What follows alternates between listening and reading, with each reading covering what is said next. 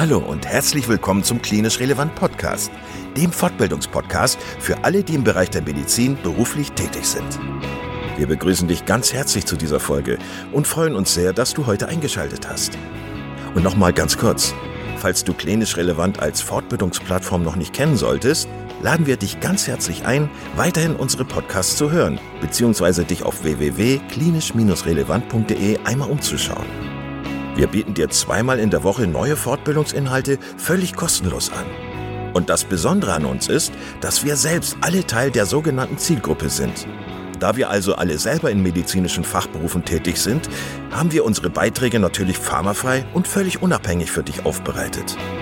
Du kannst uns überall da anhören, wo es Podcasts gibt. Und natürlich auch auf unserer Internetseite unter www.klinisch-relevant.de. Hier findest du nicht nur tiefergehende Informationen zu unserem Projekt, sondern auch den Zugang zu unserer Online-Fortbildungsakademie, auf der du weitergehende Audio- und Videofortbildungen buchen kannst.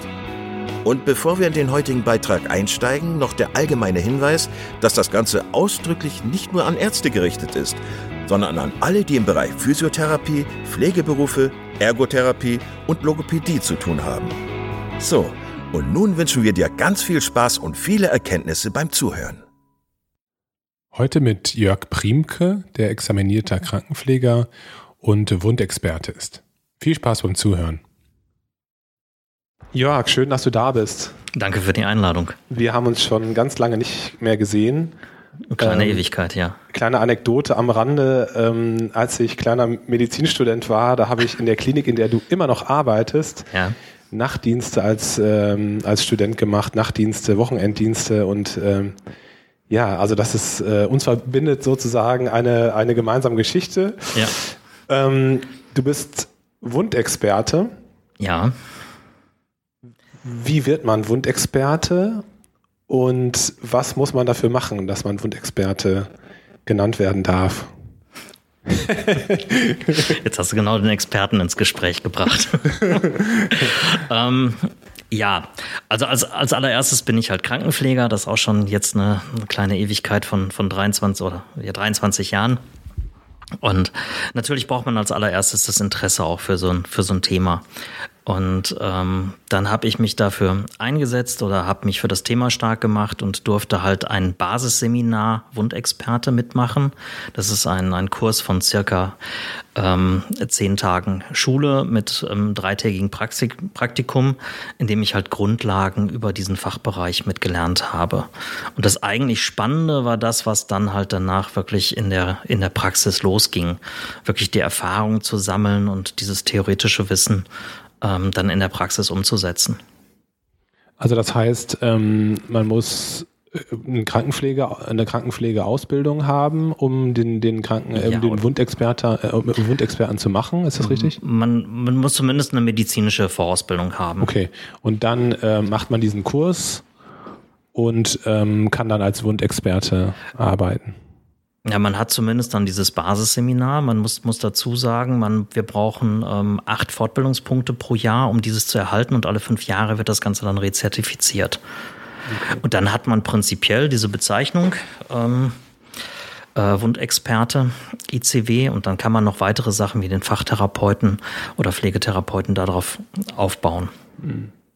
Jetzt kann ich mir vorstellen, dass dieser Bereich ganz, ganz viel mit äh, Erfahrung zu tun hat, ja. ähm, mit, mit Augenmaß ähm, und äh, mit Gefühl und, sozusagen, äh, und so weiter. Ähm, also du hattest anscheinend vorher ja auch schon Interesse an diesem Gebiet mhm. und auf der Arbeit hast dich mit, mit Wunden beschäftigt. Hm, nimm uns doch mal mit in so in deinen Alltag. Also arbeitest du nur noch mit äh, Patienten, die die chronische Wunden aufweisen oder die auch akute Wunden aufweisen oder ist das sozusagen so ein Nebengeschäft bei dir? Ja, das ist so ein Teilgeschäft. Also ähm, bis man so eine Stelle im Haus auch etabliert hat, ähm, braucht man ja ein bisschen. Und derzeit ist es so, dass ich mir mit einer Kollegin im Haus halt quasi eine Stelle teile. Ich habe noch 50 Prozent, die ich normal auf einer Station arbeite. Mhm ähm, aber auch da dann auf der Station auch so ein bisschen mehr der Fachmann bin halt ähm, durch die Qualifikation für die Wundversorgung und dann halt in dem anderen Teil ähm, meines Dienstes ähm, in den verbleibenden Stunden dann halt im Haus Konsile abarbeite. und dann halt wirklich zu den, zu den Patienten mit hingerufen werde, wo eine Frage ist, kannst du mal mit drauf gucken, ähm, kannst du, ähm, kannst mal deine, ja, dein, dein Wissen dazu mit weiter, weitergeben oder mhm. anwenden. Und bist du da ähm, sozusagen ein bisschen ähm, auf dich selber gestellt? Also mhm. äh, es gibt, gibt es jetzt jemanden, der dir vorgesetzt ist oder also bist du, arbeitest du unter ärztlicher ähm, Aufsicht sozusagen in Anführungszeichen. Das ist, ein, das ist ein spannendes Feld in dem, in dem Bereich. Ähm, ähm, ja, ich, ich muss insofern lachen. Ich, ich denke mal an einen Referenten aus dieser Wundszene, der immer so schön auch seine, ähm, ja, die, die Schüler vorwarnt und sagt, wissen Sie, worauf Sie sich da eingelassen haben? Rechnen sich damit, dass jetzt laut Hurra geschrien wird. Ja, ähm, es ist natürlich nicht leicht, wenn man als, als Pflegekraft halt auch mit ankommt und möchte einem Arzt erzählen, äh, was man hier gerade sieht und, und was hier gerade äh, ja, mit zu sehen ist. Ähm, die, ähm, mein Schwerpunktbereich liegt halt im Bereich der Versorgung von Menschen mit chronischen Wunden. Und diese chronischen Wunden finde ich halt zum großen Teil im Bereich halt der inneren Klinik. Und da ist es wiederum ganz, ganz praktisch. Hm, muss man überlegen, wie man es so sehen will. Aber da ist es halt so, dass die Internisten halt häufig sagen, das ist nicht mein Thema und äh, von vornherein da sich anders abgrenzen. Ich habe jetzt im Verlauf das, das große Glück, dass wir ähm, seit Anfang des Jahres einen neuen Chefarzt haben, der halt jahrelange Erfahrung im Bereich diabetisches Fußsyndrom hat und auch mit der Wundversorgung sich anders auskennt und dementsprechend auch in unser Haus anders Ärzte mitbringt, die vorher schon mit ihm zusammengearbeitet haben und wir dieses Thema anders etablieren können. Naja, man könnte ja auch sagen, die Kollegen sind vielleicht froh, dass es jemanden gibt, der sich gut das auskennt. Das ist auch so, ne? ja, ja, Das ist auch so. Und äh, das ist, denke ich, auch das ist auch mal eine Frage von einem kommunikativen Geschick. Also auch, ähm, wir haben zum Glück, ähm, es ist auch so ein Haus, wo wir ähm, ja, wo, wo die, wo auch die Stimmung zwischen Ärzten und Pflegepersonal ähm, sehr gut ist und, und wir sehr gut auf Augenhöhe in den Funktionen arbeiten. Und das macht es dann natürlich auch leichter, ähm, wenn man halt dazu gerufen wird. Natürlich ist es auch manchmal ein Grenzgang. Also äh, ich frage mich manchmal, ähm, wenn gemeint wird, äh, ob ich auch noch Hobbydermatologe bin, ich habe hier was, kannst du da nochmal drauf gucken? Da muss ich natürlich auch hier und da mich anders abgrenzen. Aber ich kann mir vorstellen, dass es eine schöne, eine schöne Auflockerung von deinem Arbeitsalltag ja, ist, oder? Also auf jeden Fall. auf Station auf zu sein Fall. und halt auch so ein bisschen dein Ding durchzuziehen und äh, ja. Konsile zu machen. Ich muss ja spaßigerweise sagen, bevor ich in die Krankenpflege gegangen bin, vor der Ewigkeit habe ich ja mal Elektriker gelernt. Nee. Und ähm, aber was ich daher kenne, ist systematische Fehlersuche. Und das ist das Spannende. Jetzt muss ich ja sagen, wie gesagt, mein Schwerpunkt, mein Schwerpunkt ähm, kommt halt aus der Bereich chronische Wunden. Das heißt wirklich die äh, Patienten mit einer PAVK, also mit einer arteriellen Durchblutungsstörung, die Patienten mit einer chronisch-venösen Insuffizienz, also wo halt ähm, ja das Blut nicht vernünftig zurückfließt oder die Flüssigkeit und ich dadurch die Stauungssachen habe. Es geht ums diabetische Fußsyndrom ähm, und halt bei immobilen Patienten um den Dekubitus. Das sind so diese diese Schwerpunktsachen und da ist ja, es ist, ist ganz, ganz praktisch, dass der Körper uns ähm, auch, auch Zeichen gegeben hat, an denen man ganz anders auch schon erkennen kann, was deutet auf welche Grundgeschichte mit hin. Und wenn man die einmal so ein bisschen zu lesen gelernt hat, ähm, ist es dann schon immer wieder ja spannend, das Ganze halt auch so weit mit, mit anzuwenden. Und das ist dann wiederum diese Sache mit der systematischen Fehlersuche, zu gucken, wo es ist. Und äh, was mir zum Beispiel wichtig geworden ist, ist halt, ähm, je sicherer man in diesen typischen Sachen ist, umso, ähm, umso hellhöriger werde ich halt auch, wenn ich merke, hier ist eine Wunde, die passt nicht ins Schema. Die passt so gar nicht da rein. Und das ist mir zum Beispiel ganz am Anfang mal im Basisseminar passiert, wo mich wirklich ein Patient, ja, hat alles in Frage stellen lassen. Und es war dann spannend, der Sache auf den Grund zu gehen. Das heißt, du kannst da so ein bisschen deine Elektriker äh, Ausbildung, zumindest, zumindest was die Fehlersuche betrifft. Die Systematik, die Systematik, einfach zu gucken, woher sind, woher sind halt welche Sachen. Es war aber auch ein spannender Weg, sich an diese ganzen ähm, komplexen ähm, biochemischen Sachen halt so ein bisschen mehr mit auseinanderzusetzen, auch noch mal tiefer reinzugehen, als das Basisseminar das halt soweit geboten hat, um dieses Verständnis dafür zu kriegen, was passiert da überhaupt. Arbeitest du eigentlich nur im stationären Rahmen oder betreust du auch Patienten zu Hause, ambulant? Ich bin jetzt in meinem Fall bin ich halt reineweg halt im, im Krankenhaus für die Sache mit, ähm, mit engagiert. Also es, es gibt ähm, es gibt auch diese Sache der Wundexperten, hat auch die Begründung, dass es halt äh, seit Jahren einen Expertenstandard zur Pflege von Menschen mit chronischen Wunden gibt. Der ist für ähm, Pflegedienste und, und Altenheime, ähm, ist, der, ähm, ist der verpflichtend für Krankenhäuser soweit möglich, übernehmbar. Da gibt es auch nochmal eine Sonderregelung. Und so gibt es halt von diesen Wundexperten halt verschiedene Einsatzmöglichkeiten, in denen man das mitmachen kann. Aber ich bin in meinem Fall jetzt halt übers Krankenhaus ganz normal mit einem Teil meiner Stelle für diese Funktion freigestellt. Ähm, hast du auch, du hast wahrscheinlich auch viel mit Decubity dann zu tun oder ist das nicht so dein? Ja, es ist, ist auch, das kommt auch vor. Ja. Ähm, Du hast es gerade schon angesprochen, welche Krankheitsbilder du überwiegend siehst als Ursache für die, ähm, für die chronischen Wunden. Was kannst du für die Patienten tun? Also wie ist so deine Herangehensweise, wenn du zu jemandem kommst? Mir persönlich ist es ganz wichtig, erstmal Kontakt aufzubauen, Kontakt zu kriegen zu den Menschen. Ähm, bei den Dekubitus-Patienten, okay, da habe ich häufig die immobileren Patienten, wo dann halt das schwieriger ist. Da muss man gucken, auf welche Hilfsmittel geht es, wo geht es um Lagerungssachen, welche Maßnahmen sind wirklich möglich. Aber wenn ich gerade daran denke, insbesondere Patienten mit einer ähm, chronisch-venösen Insuffizienz, also mit einer Venenschwäche, die halt ähm, als meist als Mittel der Wahl eine Kompression brauchen. Da ist es ganz viel eine Sache, mit Kommunikation zu arbeiten, den Patienten zu erklären, ähm, wo wirklich ähm, ja, wie diese Therapie fruchtet oder wie, wie sie weiterhilft und dass das Verständnis anders dafür da ist. Und noch extremer, das merke ich halt gerade äh, ganz besonders, auch durch unseren neuen Chefarzt, sind halt die Patienten mit dem diabetischen Fußsyndrom. Weil da ist es halt einfach so, dass ein wichtiger Schutzfaktor, der Schmerz, aufgrund der Polyneuropathie, also diese Nervenschwäche durch die jahrelange Zuckerschädigung, die mit vorliegt, einfach die Patienten keinen Schmerz mehr wahrnehmen. Und ein Problem, was nicht wahrgenommen wird, wird halt schnell ausgeblendet. Und da ist dann ganz viel Kommunikation, Geduld, Herangehensweise an chronischen Patienten mit, mit gefragt, um den mit ins Boot zu holen. Du hast gerade gesagt, ähm, bei Patienten mit Abflussstörungen ähm, ist die Kompression wichtig. Hm, was hast du noch so für andere ähm, Hilfsmittel und Methoden im Köcher, damit du Wunden versorgen kannst? Also zum Beispiel gibt es, was für besondere Wundauflagen benutzt du zum Beispiel oder es, es gibt ein ganz breites Feld an Wundauflagen, aber wenn man sich das ehrlich, ehrlich anguckt, kann man es halt auf ähm, fünf, sechs ähm, Grundprinzipien runterbrechen und dann kommt man mit ganz wenig wieder aus. Und dann ist es halt auch eine Frage einfach vom Verständnis, auch der, der Wundheilungsphasen. Ich muss zum Beispiel einfach wissen, dass ähm, nur eine saubere Wunde heilt weil es einfach so weit ist, dass in den Wundheilungsphasen, dass unser Immunsystem erst, wenn es fertig ist, Wachstumsfaktoren stimuliert. Das heißt, solange die Immunabwehr noch in der Wunde groß zugange ist, wird dann sich nicht viel tun an, an neuem Gewebeaufbau.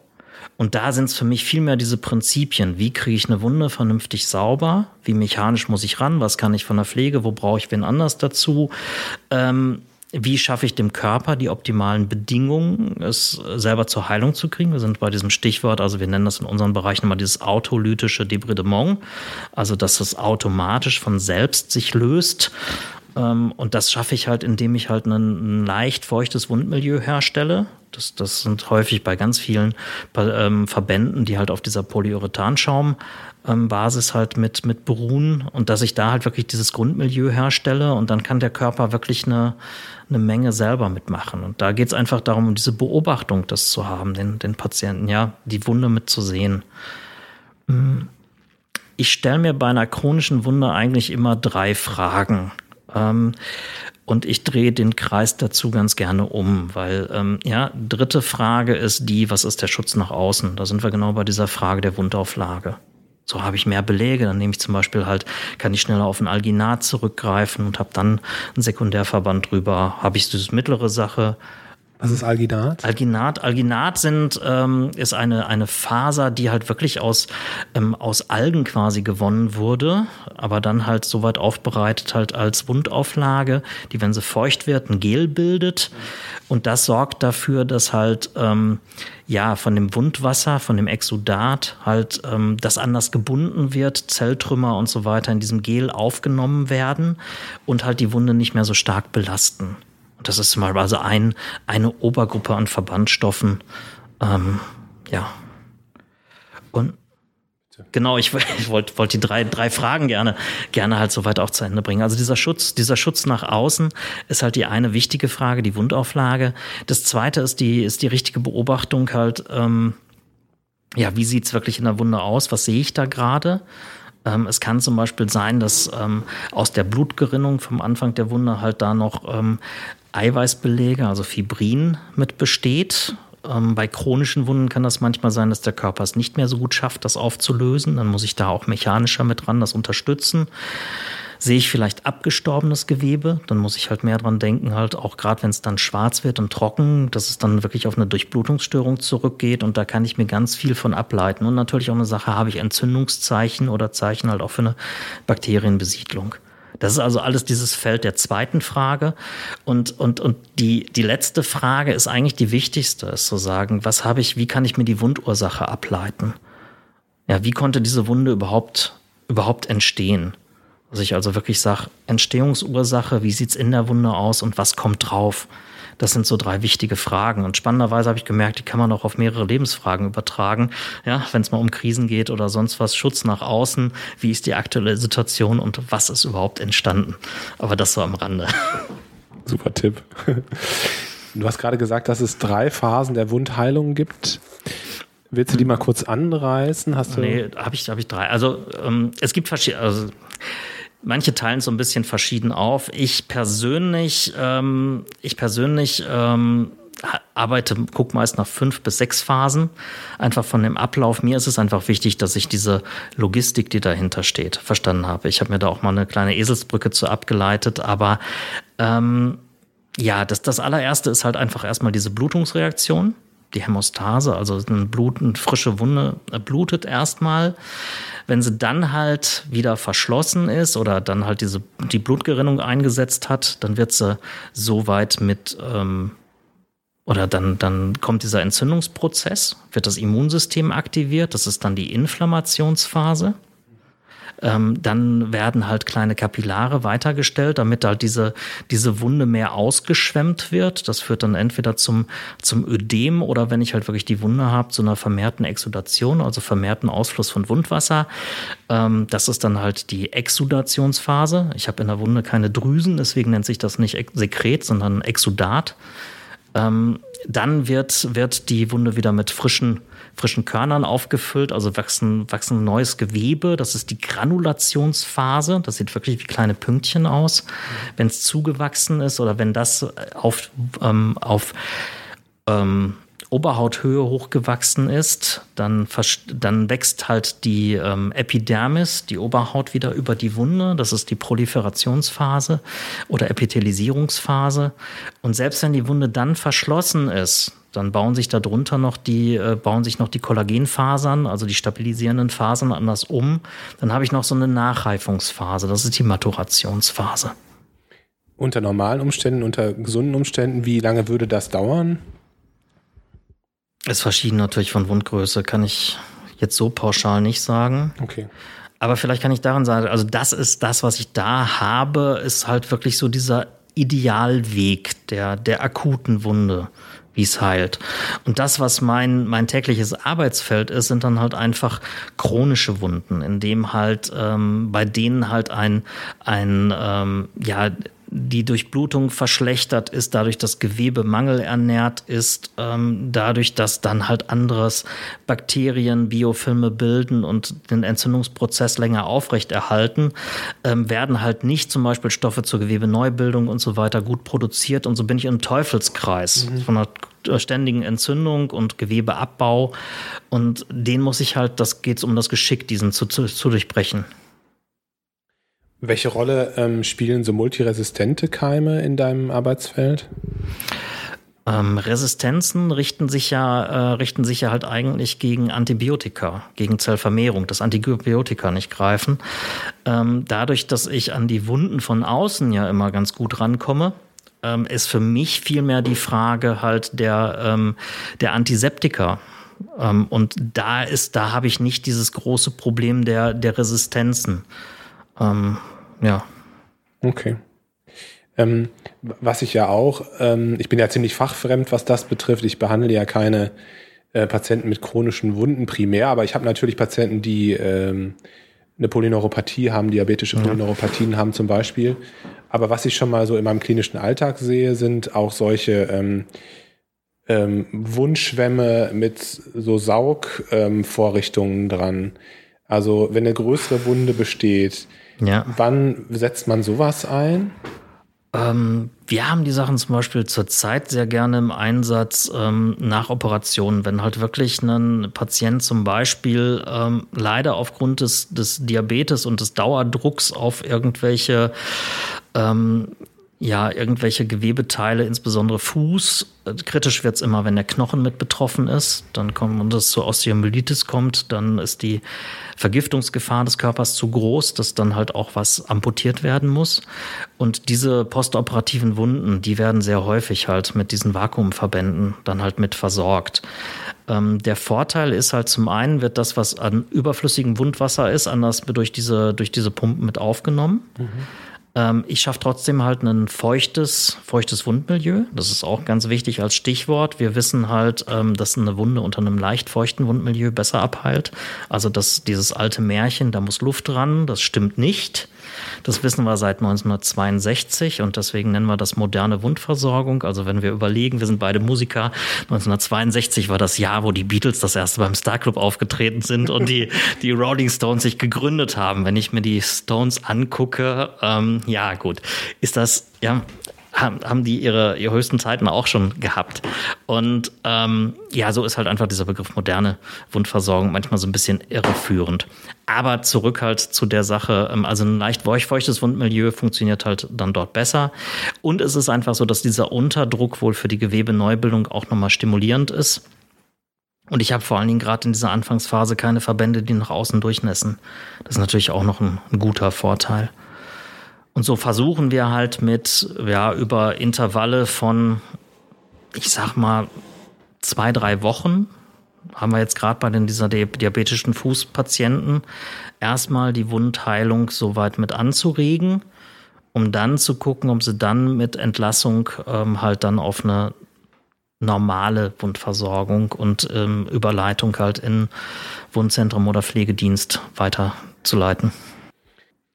Du hast ja gesagt, es gibt ja auch die Situation, dass du eine operative Herangehensweise empfehlen musst. Ähm, welche, welche Gründe wären das? Also wann würde man jetzt die Chirurgen hinzuziehen, damit die äh, helfen bei der Wundversorgung? Ja, ich will den, ich will und muss den Ärzten ja nicht, nicht die Arbeit so weit wegnehmen, sondern ich muss schon einfach gucken, halt, ähm, ja, äh, wie ich, wie ich die Sache am besten koordiniere da möchte ich ganz kurz noch mal eingehen auf diesen Expertenstandard. Wenn man sich den anguckt, der sagt ganz gut, okay, ich als, als, als Pflegeexperte, ich erkenne, Patient hat eine Wunde, ich weiß, wie sie, ja, worauf sie zurückzuführen ist und habe dann so ein bisschen, da passt dann dieser Wundmanager wieder ganz gut, habe dann ein bisschen die Aufgabe, das Ganze halt soweit mit, mit zu verwalten. Also, dass ich den Arzt anders mit berate und sage, hör mal, hier ist das, ähm, ja, haben wir jetzt hier eigentlich, ähm, was, was, hat, was hat der Patient für ein Schuhwerk? Beim diabetischen Fußsyndrom gucke ich als allererstes darauf, mit was für Schuhen ist der Patient überhaupt gekommen, weil da finde ich ganz häufig seine Ulceration drin wieder. Mhm. So, und kann dann gucken, brauche ich Kontakt zum Orthopädie-Schuhmacher? Habe ich Befürchtung, die Wunde könnte bei der Wundreinigung bis auf den Knochen gehen? Dann muss ich dem Arzt auch mit empfehlen, zu sagen, Mensch, wir brauchen da mal ein Röntgen oder ähm, äh, hier ist es doch besser, wenn wir keine Vorbefunde haben, sollen die Gefäßchirurgen mal einen Gefäßstatus erheben. Ähm, das kann ich dann halt gerade mit dem Internisten und so weiter anders mit besprechen. Da ist in vielen Sachen viel, viel, viel Luft nach oben. Also da können wir noch eine Menge dran tun und verbessern. Und wir wissen alle, wie dann halt auch vielfach es in den Kliniken mit anderen Schwerpunkten immer so läuft, dass gar nicht die Zeit dazu ist. Interessant finde ich zum Beispiel auch die Sache, wenn ich mir ähm, eine, eine Leitlinie zur PAVK mit angucke, also zur arteriellen Verschlusskrankheit, dass dort empfohlen wird, dass Patienten damit genauso medikamentös einzustellen sind wie Patienten, die einen Herzinfarkt gehabt haben oder die herzkrank sind, weil das Prinzip ja eigentlich das gleiche ist dann ist das auch was, was halt soweit kommunizieren ist. Das ist außerhalb meines Arbeitsfeldes, aber da kann ich anders mal dezent darauf hinweisen. Welche Rolle spielt eigentlich ähm, Lagerung? Also du hattest es, äh, du hattest es schon im Zusammenhang mit äh, Dekubitus-Patienten ähm, beschrieben, aber angenommen, man stellt sich jetzt eine, eine periphere Wunde an den Extremitäten vor. Mhm. Wie, wie geht man da vor? Was ist da wichtig? Da ist wieder halt die Frage nach der, nach der Wundursache. Mhm. Ähm, aber was zum Beispiel eine gute Möglichkeit ist, ist insofern ein schönes Stichwort, wenn ich einen Patienten habe mit so typischen Fersenulcerationen. Da gibt's inzwischen halt ähm, auch Schaumstoffstiefel quasi ja, für, für die Bettsache, wo ich dann Patienten direkt mit reinbringen kann, der dann mit Klettbändern am Fuß so fixiert ist, dass egal wie er gerade positioniert ist, diese Ferse freigelagert ist. Mhm. Das, deswegen sind wir wieder bei der Frage, wenn ich die Ursache nicht angehe, kann ich vor Ort machen, was ich möchte. Mhm. Und ähm, ja. Bist du eigentlich der einzige Wundexperte bei euch im Haus? Wie viele Betten gibt es bei euch im Krankenhaus? Wir haben circa 450 Betten. Mhm. Wie gesagt, wir teilen uns gerade von dieser vollen Freistellung ähm, halt mit zwei Leuten eine Stelle. Mhm. Meine Kollegin hat nur eine halbe Stelle mhm. ähm, und, und ich habe halt 50 Prozent meiner Stelle. Wir werden jetzt aber im nächsten Jahr auch mehrere Mitarbeiter noch mit ausbilden lassen, dass die auch dieses Basisseminar Wundexperte mitmachen dürfen. Und da wird sich da auch noch mal was, was tun. Und das Schöne ist jetzt gerade, also für mich ist es schön, weil ich an diesem Feld schon länger kämpfe. Durch den neuen Chefarzt etabliert der natürlich das Thema auch im ärztlichen Bereich ganz anders, sodass wir es da anders schaffen können, ähm, auch hoffentlich mit der Zeit auch mehr eine Sprache zu sprechen. Vielen Dank, Jörg. Das finde ich spannend. Also wieder viel gelernt. Äh, also eine trockene Wunde, da muss Luft dran. Das ist, äh, das ist nicht äh, Standard. Genau. Eine Sache dazu ganz wichtig gesagt. Ähm, eine, eine, also trockene Wunde. Sobald ich eine schwarze Nekrose auf einer Wunde habe, lasse ich sie trocken. Weil das ist meist durchblutungsbedingt. Druck oder Durchblutung, aber meist Durchblutung. Und die darf man nicht aufweichen, ohne dass ein Gefäßchirurg irgendwo oder so, ohne dass nicht wieder die Durchblutung hergestellt wurde. Weil sonst setzen sich da Fäulnisbakterien rein und das kann tierisch hochgehen. Mhm. Sobald ich bei anderen Sachen halt soweit andere Gründe habe, dass es ähm, ich ähm, eine, eine feuchte Wundheilung mit anstreben kann, also ich habe ein, ein, eine, eine, eine feuchte Wunde, kann ich dann meist gucken. Ziel ist immer Wunde feucht, Wundrand trocken. Und dann habe ich halt eine schöne Auswahl an Wundauflagen, die ich dann nehmen kann. Wunderbar. Vielen Dank, dass du uns einen Einblick gegeben hast in deine Arbeit. Gerne. Ich finde es sehr spannend und ich finde es auch immer interessant zu sehen, wie man sich doch auch nochmal so ganz in die Tiefe entwickeln kann. Ähm, bei so kleinen Bereichen, in Anführungszeichen, wie Wunden. Aber ähm, wie gesagt, ich sehe das so oft, dass Patienten mit, mit chronischen Wunden herumlaufen und sich da Monate äh, mit herumquälen. Ja.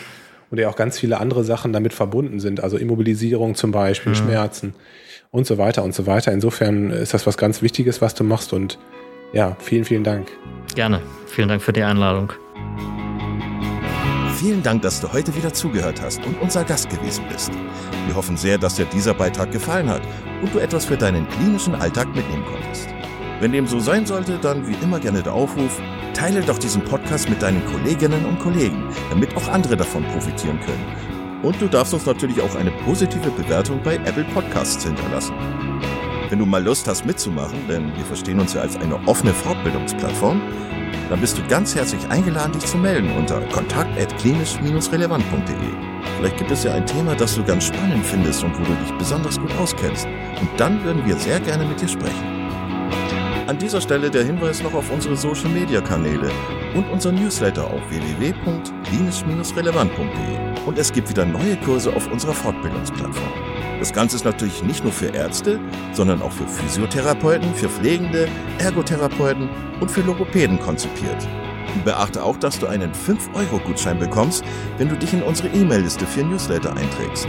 Dann kannst du mit diesem Gutschein in der Fortbildungsakademie einkaufen, denn da gibt es viele spannende Beiträge. Schau dich doch einfach mal dort um. Also, ich wünsche dir jetzt eine gute Zeit und freue mich schon, wenn du beim nächsten Mal wieder einschaltest. Pass auf dich auf, bleib gesund. Bis zum nächsten Mal. Ciao.